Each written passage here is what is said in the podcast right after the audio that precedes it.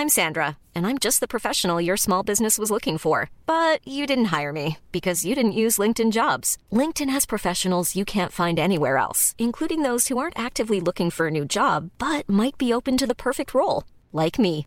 In a given month, over 70% of LinkedIn users don't visit other leading job sites. So if you're not looking on LinkedIn, you'll miss out on great candidates like Sandra. Start hiring professionals like a professional. Post your free job on linkedin.com/people today.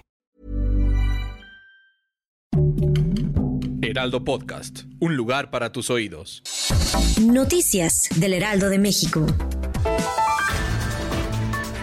Un sismo con epicentro en Guerrero provocó la activación de la alerta sísmica en la Ciudad de México la noche de este viernes. De acuerdo con el Servicio Sismológico Nacional, el epicentro se localizó a 60 kilómetros al sureste de San Marcos Guerrero, con una profundidad de 10 kilómetros.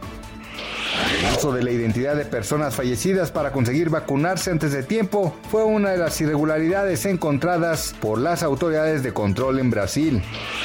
La edición número 43 de la Marcha del Orgullo LGBTTI de la Ciudad de México será cancelada debido a la pandemia por COVID-19, pero por segunda ocasión se realizará de manera virtual. Mediante un comunicado, el comité Incluye T informó que las actividades serán transmitidas de manera virtual.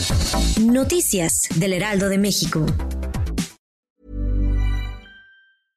Whether you're a morning person or a bedtime procrastinator, everyone deserves a mattress that works for their style. And you'll find the best mattress for you at Ashley. The new Tempur-Adapt collection at Ashley brings you one of a kind body conforming technology, making every sleep tailored to be your best. The collection also features cool to the touch covers and motion absorption to help minimize sleep disruptions from partners, pets, or kids. Shop the all new Tempur-Adapt collection at Ashley in store or online at ashley.com. Ashley, for the love of home.